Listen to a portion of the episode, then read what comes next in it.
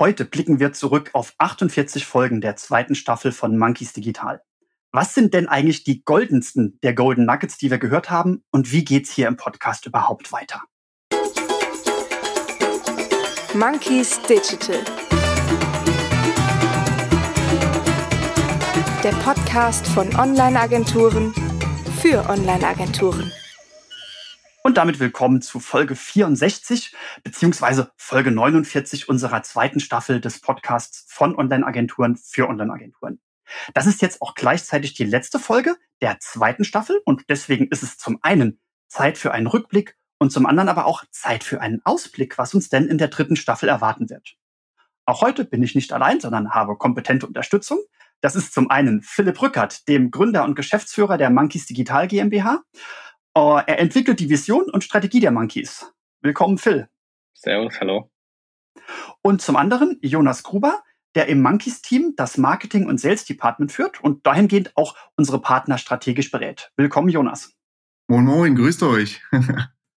Phil, du hast den Auftakt gemacht in dieser Staffel. Wir haben angefangen mit der Folge Affenstarke Positionierung.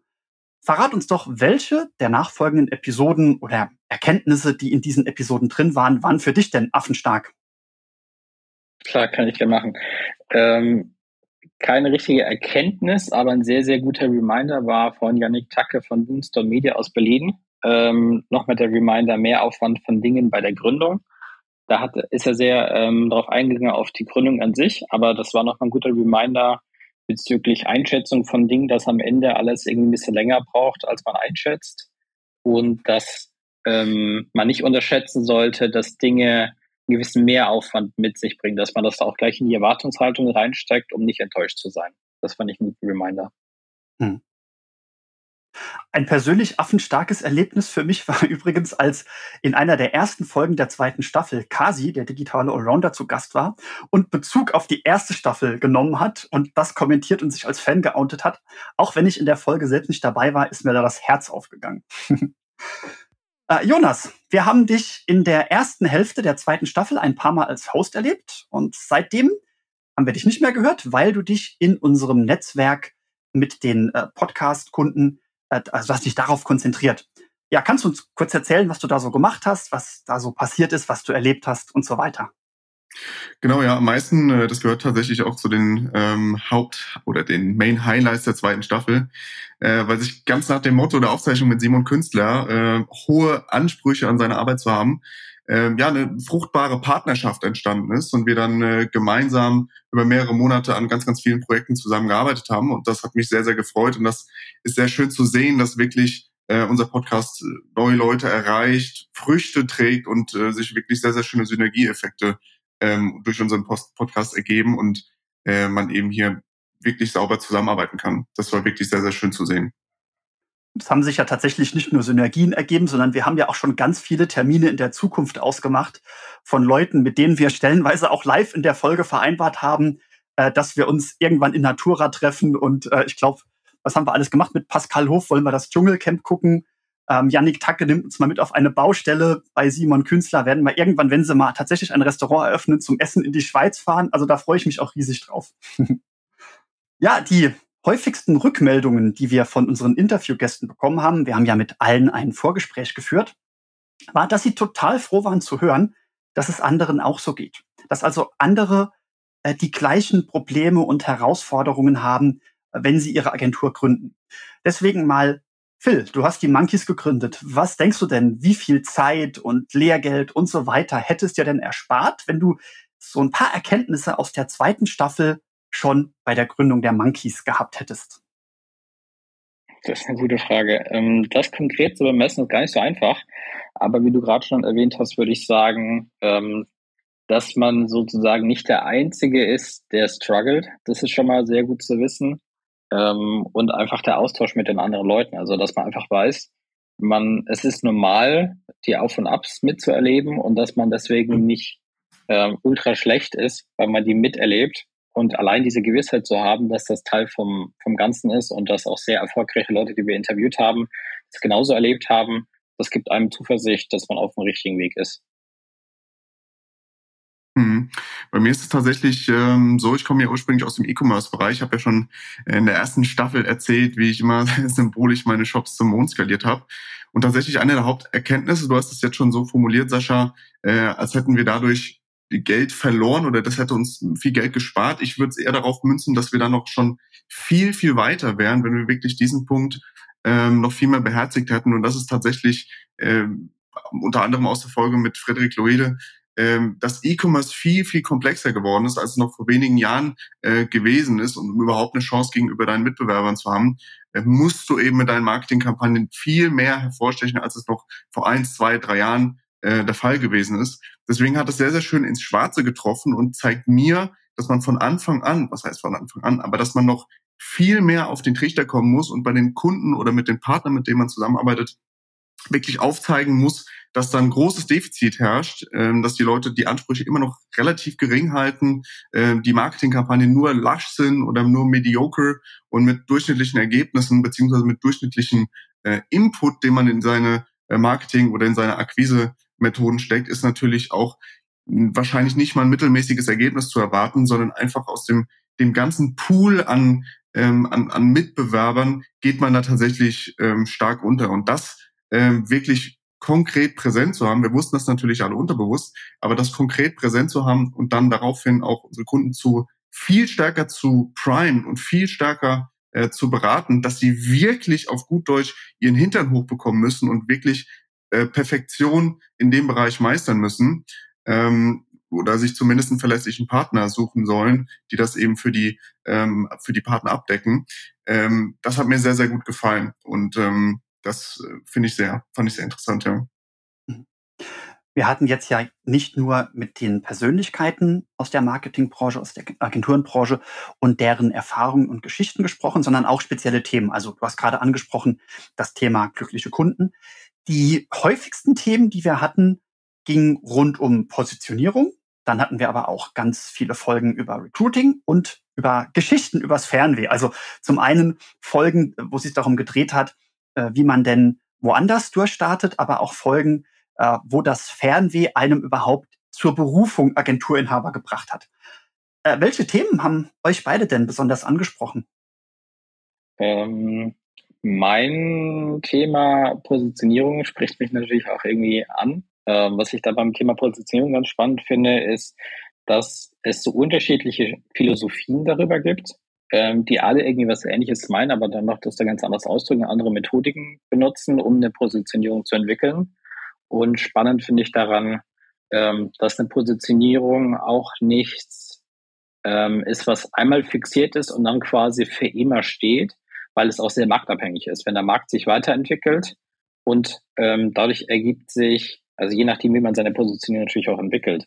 Ähm, wenn man jetzt eine fixe Positionierung hat und der Markt entwickelt sich weiter, muss man da auch entsprechend dann anpassen. Weil wenn alle genau das Gleiche dann sagen oder sich ey, genau gleich positionieren, dann hat die Positionierung auch wieder an Wert verloren. Das finde ich mir ganz spannend, wie verschiedene Persönlichkeiten das ganz unterschiedlich sehen, um da dann Erkenntnisse zu gewinnen. Das finde ich irgendwie ganz spannend.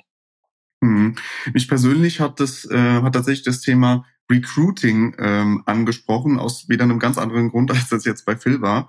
Äh, bei uns natürlich, wir sind darauf spezialisiert, in der Firma andere Partner zum Wachsen zu bringen. Das heißt, das Vorwissen in diesem Bereich ist schon sehr, sehr groß. Das heißt, für mich persönlich äh, waren da nicht sehr, sehr viele neue Erkenntnisse dabei, auch wenn man hier und da mal wieder ein paar coole Snippets auffassen konnte. Ähm, am meisten hat mich deswegen interessiert, äh, dass man wirklich mal was gehört hat in dem Bereich Recruiting, weil ich persönlich in dem im Tagesgeschäft nicht sehr, sehr viel im Be Bereich Recruiting ähm, zu tun habe, eher was das Thema Training äh, und Co. von, äh, von neuen Angestellten oder auch von ähm, ja, lang, lang von Mitarbeitern, die schon lange bei uns sind, ähm, angeht. Aber das fand ich sehr, sehr cool, weil man hier nochmal sehr, sehr viel lernen konnte, auch durch äh, diverse Folgen über äh, tatsächlich äh, diverses Hiring. Das fand ich auch sehr interessant. Das war, wenn ich mich recht erinnere, mit der Simone Paul.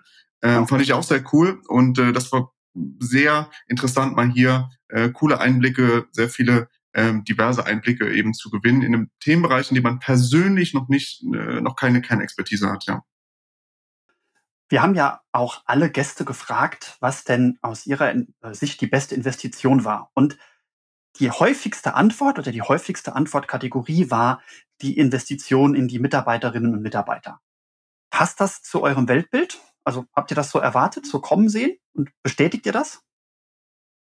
Hm, ich denke ja. Also es passt zu meinem Weltbild, ähm, denn jedes Unternehmen hängt tatsächlich einfach von den Mitarbeitern ab, weil ähm, es kein erfolgreiches Unternehmen gibt, was quasi ein Einzelunternehmen ist und global agiert, sondern es braucht irgendwie einem gewissen Punkt Mitarbeiter, ähm, weil jeder auch nur 24 Stunden hat.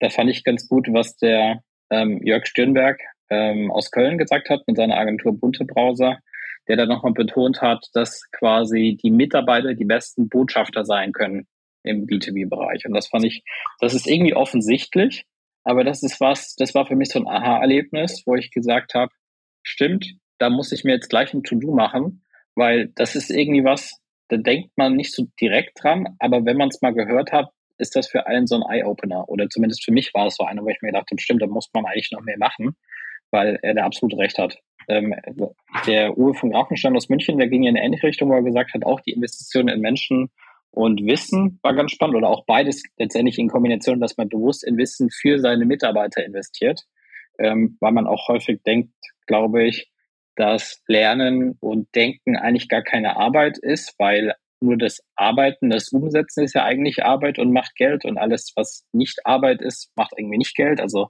wenn jemand schlauer wird oder ähm, was besser umsetzen kann, dann wertschätzt man das viel weniger, als wenn jetzt ein Projekt direkt umgesetzt wurde. Und das fand ich beides in Kombination irgendwie ganz, ganz interessant. Mhm. Auch super interessant. Also bei dem Thema Investitionen äh, in Wissen, das, was du gerade angesprochen hast, Phil, da stimme ich dir 100 Prozent ähm, zu. Das ist klar, dass wir da einen sehr großen Deckungsbereich haben. Ähm, was das Thema äh, die Bestinvestition sind meine Mitarbeiter angeht, was du ursprünglich angesprochen hast, Sascha, das geht meiner Meinung nach schon einen Schritt zu weit. Ähm, das heißt, hier müsste man sich erstmal anschauen, man hat ja diese allbekannte Reihenfolge Eliminate, ähm, Automate und dann Delegate.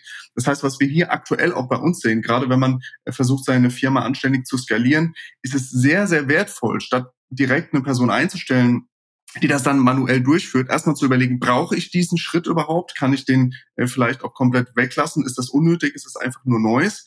Und viel wichtiger, und darauf möchte ich jetzt ähm, hinaus, ist das Thema Automate. Das heißt, welche Prozesse im Marketing und Vertrieb ähm, ist das natürlich bedingt ähm, oder ist das natürlich nicht ganz so leicht wie bei anderen ähm, Dingen, die halt sehr, sehr leicht programmiert werden können. Ähm, aber das geht tatsächlich auch. Das heißt, man versucht erstmal alle Prozesse oder alles, was irgendwie automatisierbar ist, irgendwie zu automatisieren. Und das finde ich super interessant, weil man hier sieht, dass wirklich Programmierkenntnisse oder Personen oder wirklich bewusst Personen einzustellen, die eben diese Kenntnisse haben, um dann Prozesse zu automatisieren, ähm, die dann weniger Fehlerquoten haben als tatsächlich Angestellte oder die Human Beings dahinter, sage ich mal, ähm, und auch viel, äh, viel akkurate arbeiten und tatsächlich auch ressourcenschonender sind. Das ist sehr, sehr schön, schön zu sehen. Hier ähm, wirklich auf Automation zu setzen. Und das ist meiner Meinung nach tatsächlich ähm, eine sehr, sehr gute Investition, weil der Hebel einfach im Zweifel noch viel höher sein kann, ähm, als das von einzelnen Mitarbeitern der Fall ist. Ne? Hier natürlich abhängig von dem, äh, von dem Department in der Firma, aber grundsätzlich äh, fand ich das schon ein Schritt zu weit, genau. Das ist eine wunderbare Überleitung. Du hast jetzt gerade sowohl Skalierung als auch Automatisierung genannt. Jonas, dann verrat uns doch, was erwartet uns in der dritten Staffel des Podcasts? genau, mache ich an der Stelle.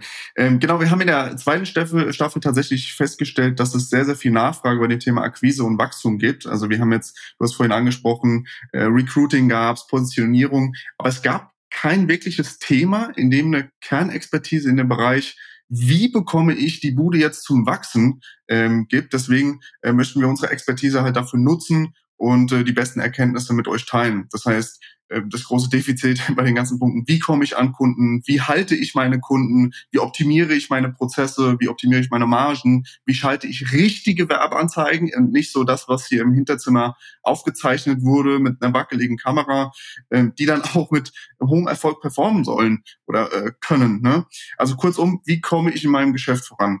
Nachdem wir selbst mittlerweile an mehreren hundert Projekten gearbeitet haben und äh, tatsächlich auch Erfahrungen sammeln konnten, dabei erfolgreich mittlerweile pro Jahr mehrfach achtstellige Beträge allein in Google Ads zum Beispiel investieren, äh, können wir da einiges erzählen und haben schon auch viele Inhalte für die nächste Staffel vorbereitet. Also habe ich jetzt schon angesprochen, Thema äh, Wachstum, Akquise, aber auch Mindset, das geht natürlich vielen Dingen voraus, Unternehmertum im Allgemeinen. Und ähm, diese Bereiche, denke ich, da können wir sehr, sehr viel äh, mitgeben, weil das natürlich auch aus unserem Tagesgeschäft ist. Das heißt, wie komme ich an Kunden, wie kann ich mein Unternehmen zum Wachsen bringen?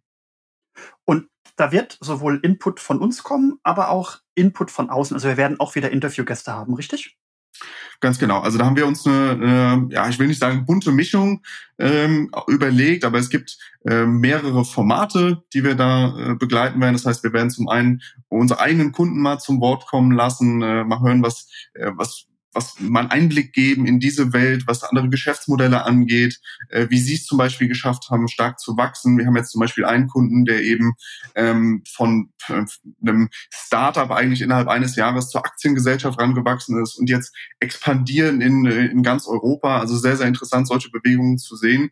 Ähm, aber auf der anderen Seite natürlich auch, wie ich gerade schon an, ähm, angemerkt habe, das heißt, die Haupt Erkenntnisse wirklich zu teilen, das heißt wirklich zu zeigen oder aufzuzeigen, wie ist denn der Schritt, was muss ich denn beachten, wenn ich meine Anzeigen auf ähm, aufsetze, Google Ads, um jetzt mal einen Namen zu nennen, Facebook Ads vielleicht sogar oder sogar TikTok. An der, äh, an dem Rand natürlich auch eine kleine Bemerkung. Ähm, das ist aktuell eine der Wachstumsmärkte überhaupt, gerade für das äh, jüngere Publikum, aber auch für älteres. Das heißt, wir machen da sehr, sehr viele Experimente aktuell, was in dem Bereich ähm, los ist. Das heißt, hier können wir unsere Expertise oder unsere Erkenntnisse in diesem Wachstumsmarkt natürlich auch ähm, teilen und ähm, dahingehend auch sagen, wie man zum Beispiel Prozesse optimiert, die jetzt nicht Marketingkampagnen spezifisch sind, sondern die vielleicht allgemein ähm, speziell sind. Das heißt, wie überlege ich mir denn überhaupt Marketingkanäle? Woher weiß ich denn überhaupt, wie ich zum nächsten Schritt komme? Woher weiß ich denn überhaupt, ob jetzt genau Facebook Ads das Richtige für mich ist oder ob denn vielleicht nicht äh, ein, ein Blog zum Beispiel ähm, interessant für mich sein könnte. Wie schaut es aus mit den Ressourcen? Wie schaut es aus mit dem Return? Wann kann ich damit rechnen?